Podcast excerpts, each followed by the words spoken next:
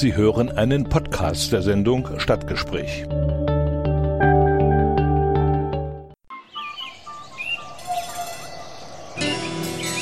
Erfurt. Erfurt ist super. Erfurt. Coole Stadt. Persönlichkeiten, Einrichtungen. Aktionen. Erfurt. Vorgestellt im Stadtgespräch mit Richard Schäfer. Dieser Sendung begrüßen wir auch herzlich die Hörerinnen und Hörer des Radios SRB in Saalfeld, Rudolstadt und Bad Blankenburg sowie die Hörerinnen und Hörer von Radio Enno in Nordhausen. Herzlich willkommen zum Stadtgespräch hier im Bürgerradio Erfurt. Mein Name ist Richard Schäfer und ich trage die Verantwortung für die Sendebeiträge und für die Musikauswahl. Zu dieser Sendung begrüße ich auch wieder herzlich die Hörerinnen und Hörer von Radio Enno in Nordhausen und von Radio SRB in Saalfeld, Rudolstadt und Bad Blankenburg. Die heutige Sendung wird aus zwei Teilen bestehen. Zunächst möchte ich an die Autorin Verena Zeltner erinnern, die nach kurzer schwerer Krankheit Anfang April gestorben ist, und danach möchte ich Sie informieren über einen Tag der offenen Tür bei einem Erfurter Verlag.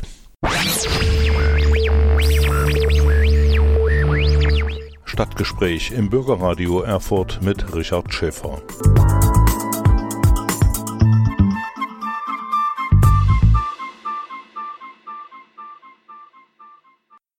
Am 3. April 2022 ist die Thüringer Kinderbuchautorin Verena Zeltner nach kurzer schwerer Krankheit gestorben. Seit 2006 war sie als freie Autorin tätig. Bereits 1999 gründete sie ihren Tami Verlag in Neuenhofen bei Neustadt an der Orla, in dem sie ihre Bücher veröffentlichte. Jeden Monat veröffentlichte Verena Zeltner eine Kurzgeschichte für Kinder auf ihrer Internetseite. Einige davon haben in meinen Sendungen einen festen Platz bekommen.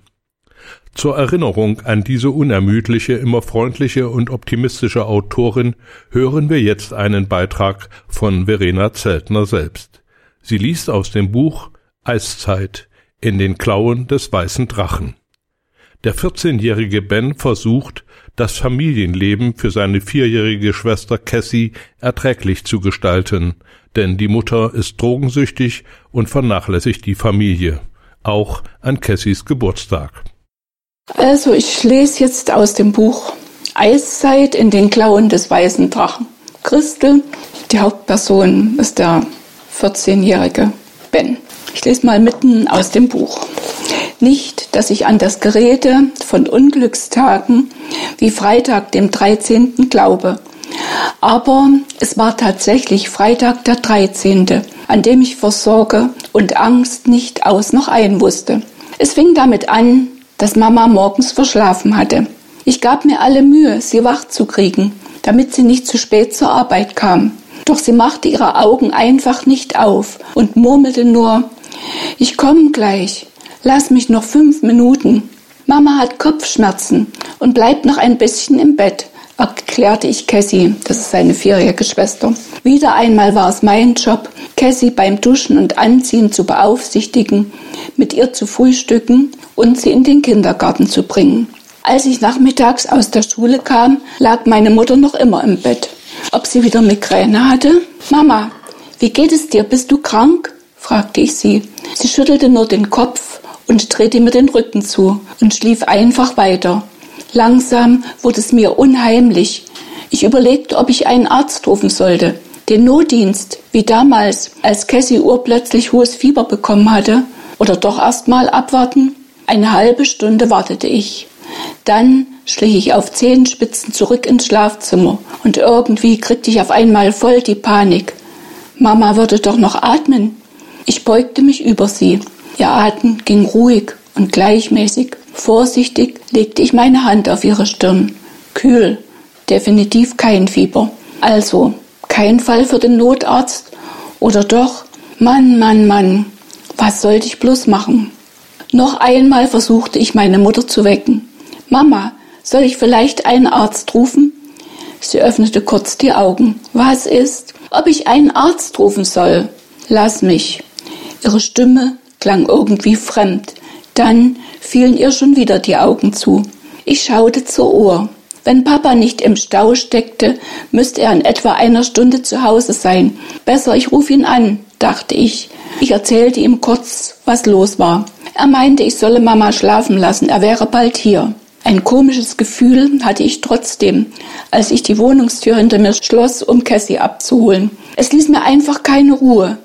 Wenn Mama nun doch was Ernstes hatte, was Lebensgefährliches, der Gedanke, ich könnte sie verlieren, so wie Tim seine Mutter verloren hatte, machte mich fast verrückt. Ich stand schon unten auf der Straße, aber ich konnte nicht anders. Ich rannte nochmal zurück. Auch wenn ich mir sagte, Ben, du bist paranoid, ich musste mich einfach noch einmal vergewissern, dass Mama atmete, dass sie am Leben war. Klar, sie atmete, atmete ganz normal. Sie pennt, verdammt, sie pennt nur und du machst sie hier zum Affen, du Idiot. Langsam stieg ich die Treppe wieder hinunter. Unten vor der Haustür stand Tim. Wollte gerade bei dir klingeln, sagte er und schaute mich prüfend an. He, Alter, was liegt an? Du guckst so komisch. Ich zuckte mit den Schultern. Weiß nicht. In letzter Zeit habe ich das Gefühl, ist immer irgendwas. Und jetzt konkret? Keine Ahnung. Mama schläft. Ich muss jetzt Cassie abholen. Kommst du mit? Jetzt grinste Tim. He, und wo ist das Problem? Oh Mann, er raffte es nicht. Sie schläft seit gestern Abend, die Nacht durch und heute den ganzen Tag. Und ich krieg sie einfach nicht wach. Tim pfiff durch die Zähne. Echt? Erzähl keinen Scheiß. Wenn ich dir's doch sage, ich krieg bald die Krise. Hab gerade mit meinem Vater telefoniert. Hoffentlich ist er bald hier. Um es kurz zu machen, auch Papa schaffte es an diesem Abend nicht, Mama wach zu bekommen. Er fühlte ihren Puls und mal sicherheitshalber auch ihren Blutdruck, was sie vermutlich gar nicht mitbekam. Scheint alles in Ordnung zu sein, sagte er. Lassen wir sie einfach ausschlafen. Wahrscheinlich ist sie nichts weiter als völlig erschöpft. Doch falls sich bis zum Morgen nichts ändert, fahre ich sofort mit ihr zum Arzt. Am Samstag war Mama Gott sei Dank wieder fit. Sie wunderte sich, als wir ihr sagten, was wir uns für Sorgen um sie gemacht hätten. Sie wäre überarbeitet und hätte sich einfach mal richtig ausschlafen müssen. Weiter nichts. Keine Ahnung, ob Papa ihr das abnahm. Denn, mal ganz ehrlich, so lange schläft kein normaler Mensch, außer vielleicht einer, der die Schlafkrankheit hat. Und das war bei Mama definitiv nicht der Fall. Und von wegen überarbeitet. Ich würde eher sagen, zu viel Party. Also da halte ich erstmal an. Wenn, würde ich dann noch eine andere Stelle lesen. Eine andere Stelle lesen aus dem Buch und zwar von Cassies fünften Geburtstag, was da so abläuft. Ben findet ein Zettel aus aus der Schule kommt, ein Zettel auf dem Tisch. Holst du bitte Cassie aus der Kita ab? Ich bin bei Eva. Vielleicht wird später heute Abend. Die Eva, naja, das ist so eine, von der die Mama Drogen bezieht. Das darf doch nicht wahr sein, dachte ich, als ich das las. Morgen war Cassies Geburtstag. Was war mit dem Geburtstagstisch? Und die Schokoladentorte, die es in unserer Familie zu jedem Geburtstag gab, hatte sie die schon gebacken? Ich durchstöberte die Küche. Nichts, nicht die Spur einer Torte. Vielleicht, überlegte ich, war Eva überraschend aufgetaucht und Mama hatte keine Zeit zum Backen gehabt. Nur, was sollte das morgen werden? Ein Geburtstagstisch ohne Torte? Also lief ich nochmal los, um im Supermarkt eine kleine Torte zu kaufen. Als Mama am späten Abend immer noch nicht aufgetaucht war, kriegte ich voll die Panik. Es war ein Kraftakt gewesen, Cassie ins Bett und zur Ruhe zu bringen.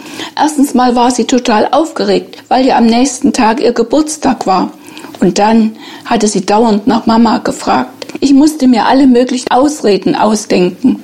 Was heißt hier Ausreden? Es waren Lügen, die ich meiner kleinen Schwester auftischte.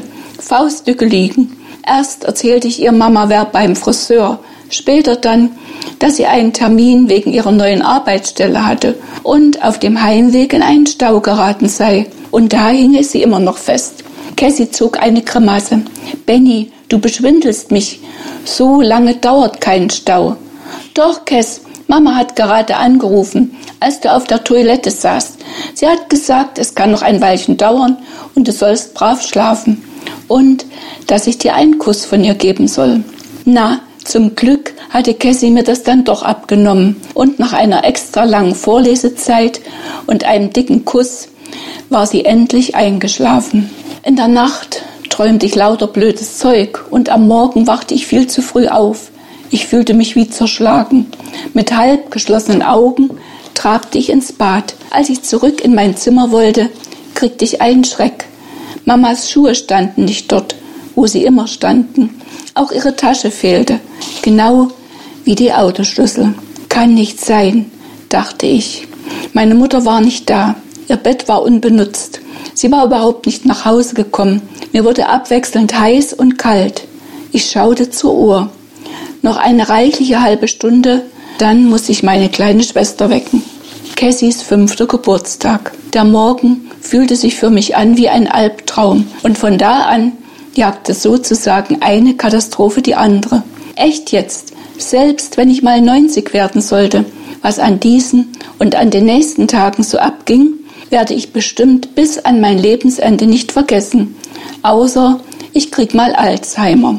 Zuerst unter die Dusche, ordentlich kaltes Wasser, dann ab in die Küche, Frühstück machen, Geburtstagstisch decken mit den Blumen, den Törtchen, den Glitzerspangen und dem Zirkusbuch.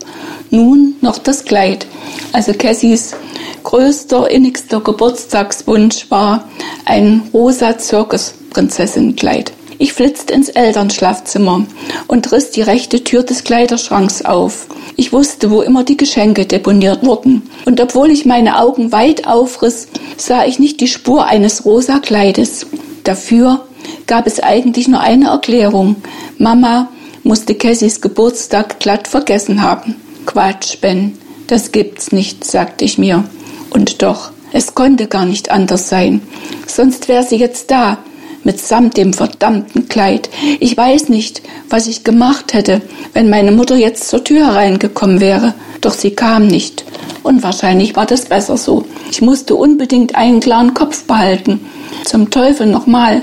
Was sollte ich meiner kleinen Schwester erzählen? Und jetzt hatte ich vor lauter Hektik noch völlig vergessen, Napoleon zu füttern. Napoleon ist Cassies schwarzer Kater. Wo steckt er überhaupt? Sonst überfiel er einen morgens fast und gab lautstark zu verstehen, dass er am Verhungern war. Komm, Napoleon, lockte ich ihn mit seinem Lieblingsfutter. Doch der Kater blieb in seinem Körbchen liegen und den Fußboden davor, das sah ich erst jetzt, hatte er vollgekotzt. Meine Güte, das hatte mir gerade noch gefehlt. Aber eine Sekunde später traf mich sowas wie ein Geistesblitz. Auf einmal wusste ich, was für eine irre Geschichte ich meinem Schwesterchen auftischen konnte. Ich holte tief Luft, machte die Tür zum Kinderzimmer weit auf und rief Guten Morgen, Geburtstagskind.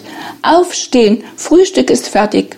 Cassie machte die Augen auf und lächelte. Falsch, Benny. Du musst sagen, Guten Morgen, kleine Zirkusprinzessin.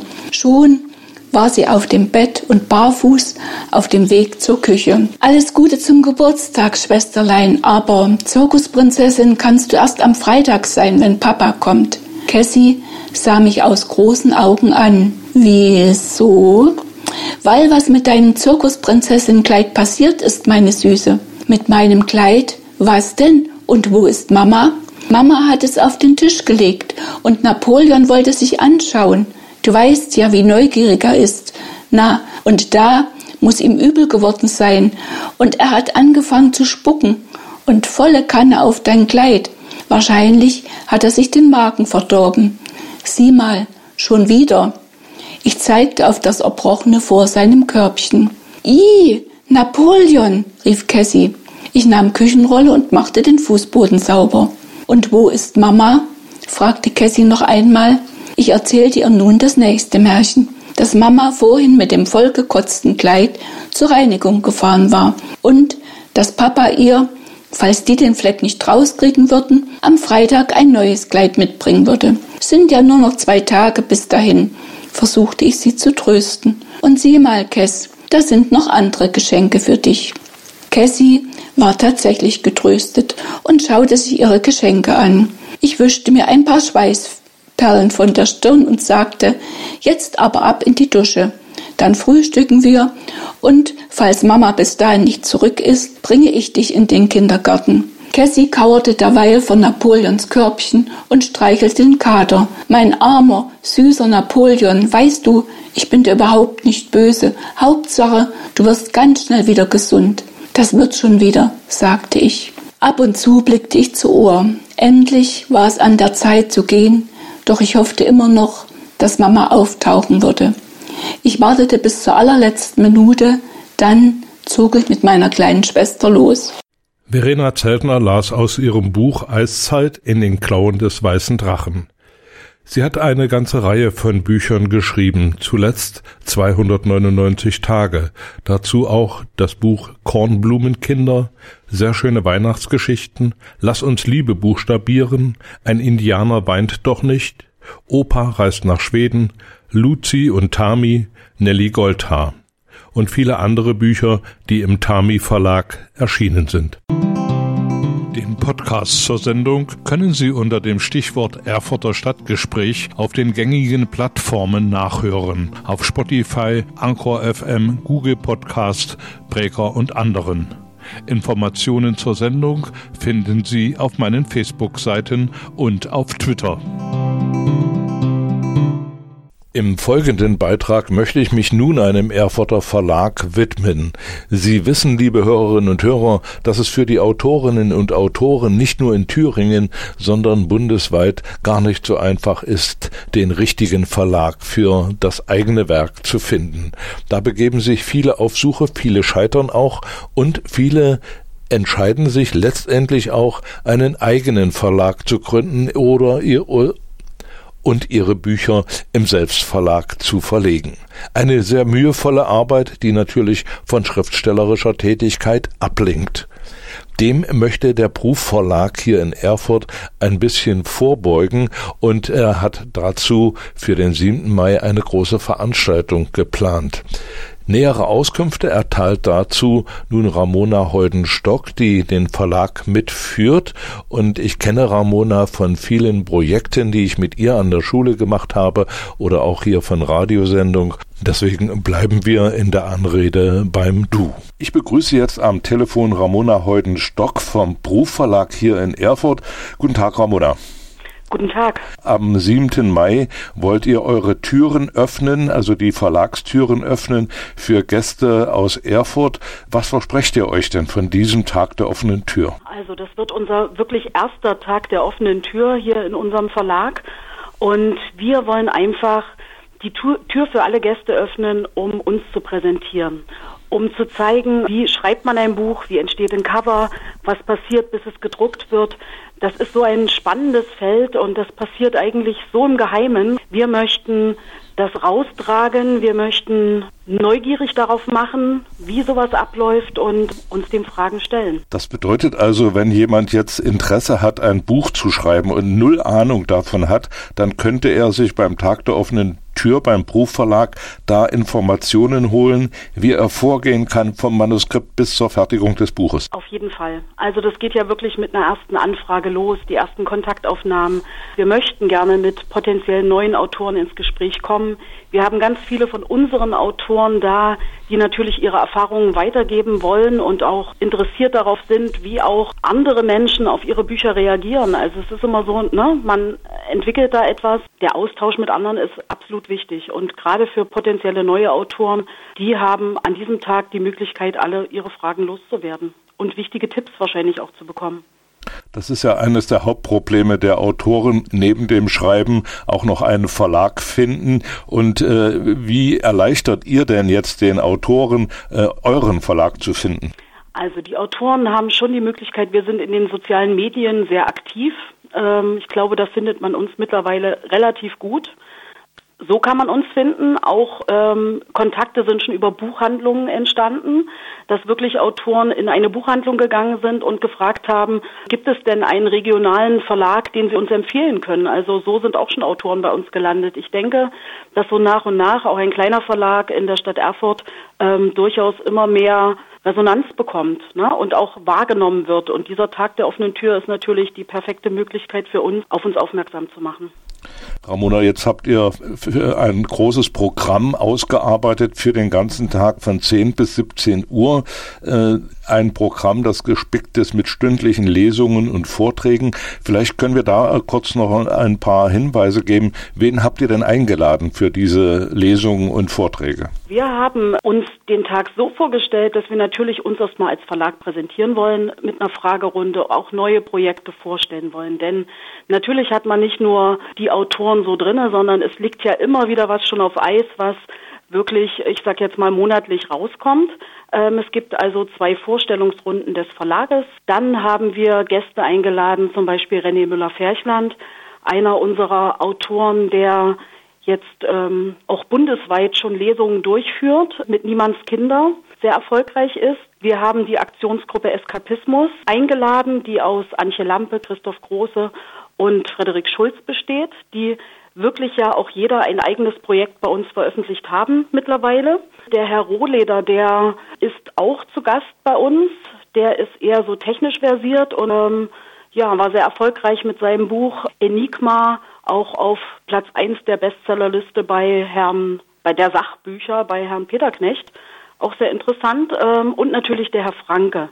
Der Herr Franke äh, mit seinen Kurzgeschichten, der auch sich ganz stark für Kinder mittlerweile engagiert und auch bei uns dann im Kinderprogramm noch sehr aktiv sein wird.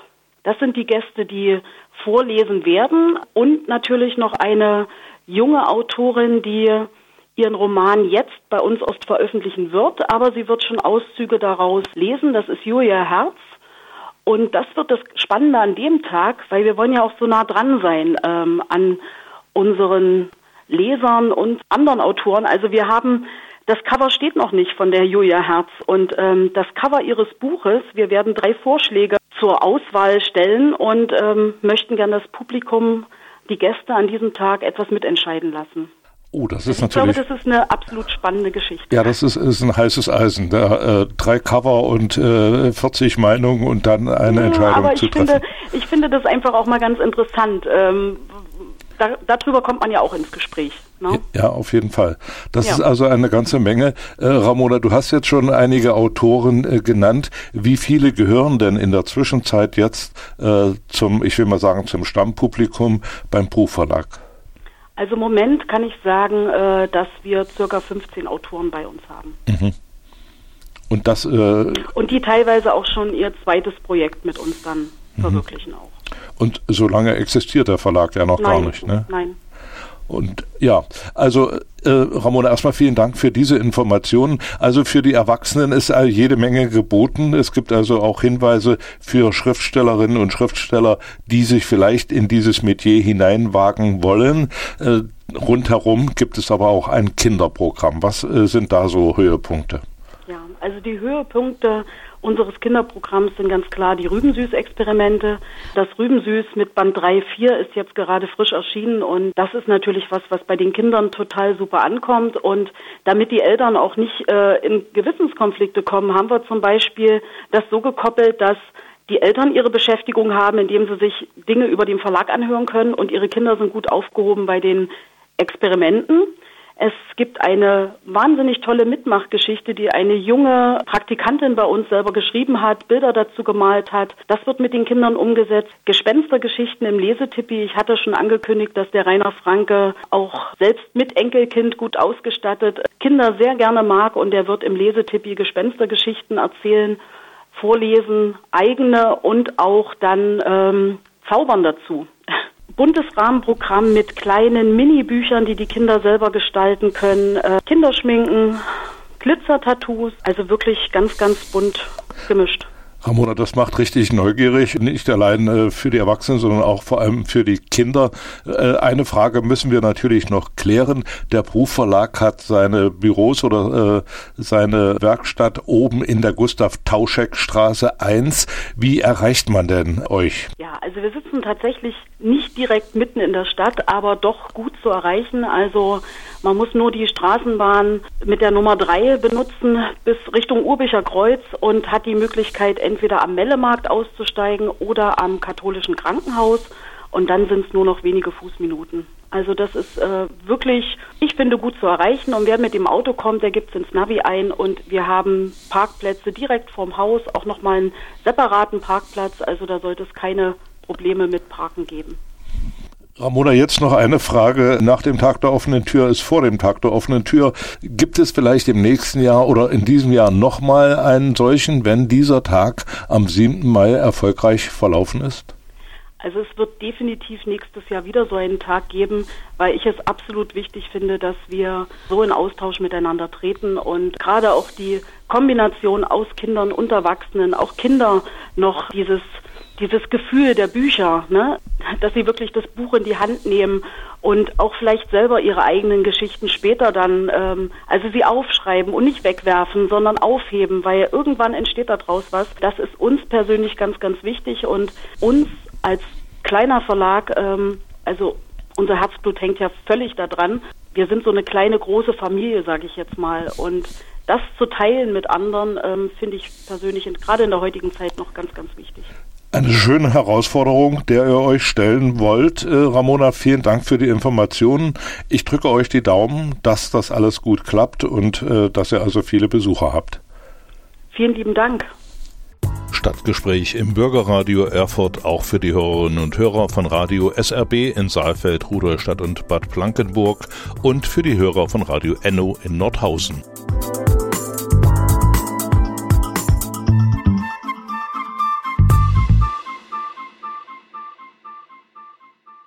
Einer der Autoren, die am Tag der offenen Tür beim Buchverlag hier in Erfurt lesen werden, ist Rainer Franke und einen kleinen Vorgeschmack auf seine Geschichten können Sie jetzt bereits hören mit der Geschichte Tapetenwechsel, gelesen vom Autor selbst.